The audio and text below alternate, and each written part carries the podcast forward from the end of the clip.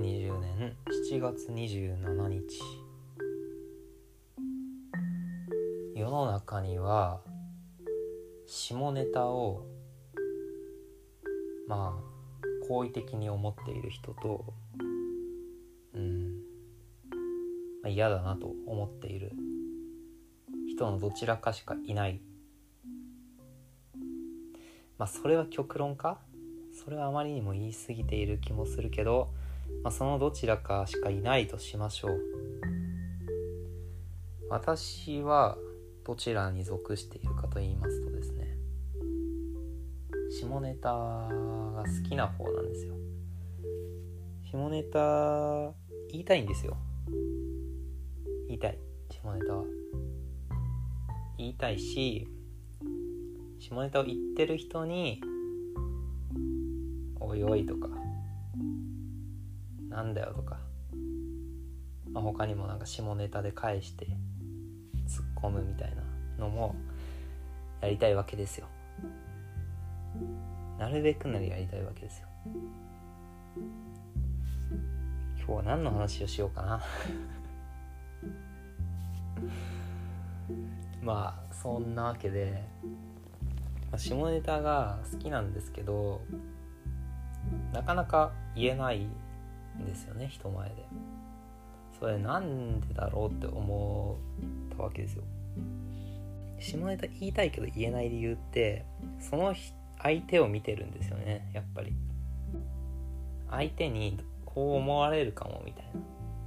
そういうなんかブレーキみたいなのがガッてかかるからそのせいで言えずっていう感じで。今までやってきてるんですよね。なんかむっつりというかブレーキがかかっちゃってる人っていう風な捉え方をしてほしいなっていう。慎重な人ってことですよ要は。今度はよくよく言い過ぎてるのかもしれないけどまあそうですね。だからその相手が下ネタ好きか分かんないみたいな時があるじゃないですか。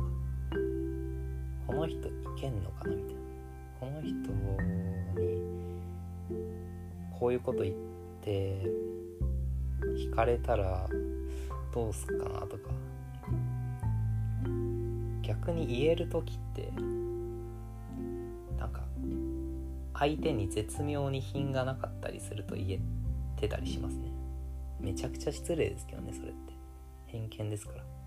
から品がなく見えると下ネタ言えちゃうみたいなのはちょっとあるかもしれない。だからな。あとはその相手？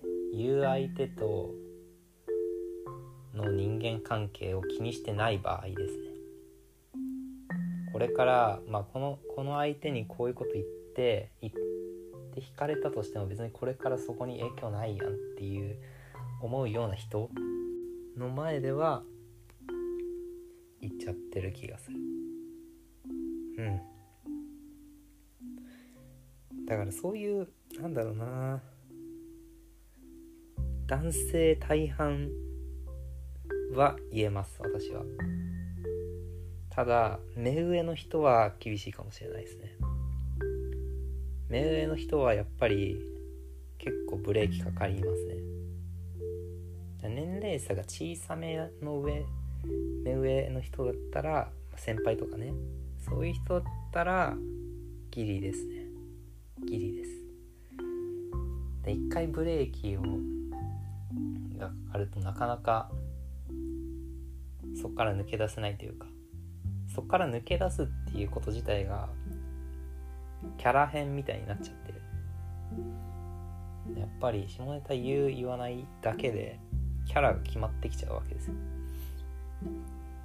だから一回言わないでしばらく過ごしてしまうと急に言うみたいなのができなくなっちゃうんですよね。逆にそれを乗り越えていってしまえばもうなんか大丈夫というか慣れちゃってブレーキも全然かかんないみたいな。だからそういう多少目上の方でもベラベラ喋ってたりすることもあります。だから本当になるべくなら下ネタ言いたいんですけどね。言えないんだよな。しょうがないんですよ。でもむっつりってなんか嫌な言葉ですよね。なんか傷つきません？むっつりって。だから本当になんだろうな。あの心ではニヤニヤしてるみたいな。そういう気持ち悪い感じのイメージがあるんですよ言葉に対して。だから「むっつり」という言葉はもう死語にした方がいいと思います。むしろ死語になってるような気もしますしもう使ってる人はあんまいないかなとも思いますけど。あの言葉はやめた方がいいですよ皆さん。あのそれ言われた人はちょっとちょっと嫌な気持ちになるんで。難しいですよね。言論の自由とはいえ。やっぱりその後の人生に関わってきますから。そういう話ができるかできないかっていうのと人間関係って。そこを見極めてうまく下ネタを言えるような人間関係を自分の周りの環境に置けれたら置けたらいいなと思いますね。本当にくだらない話をしてますね今日は。ということで下ネタ言いたい人でした。では失礼します。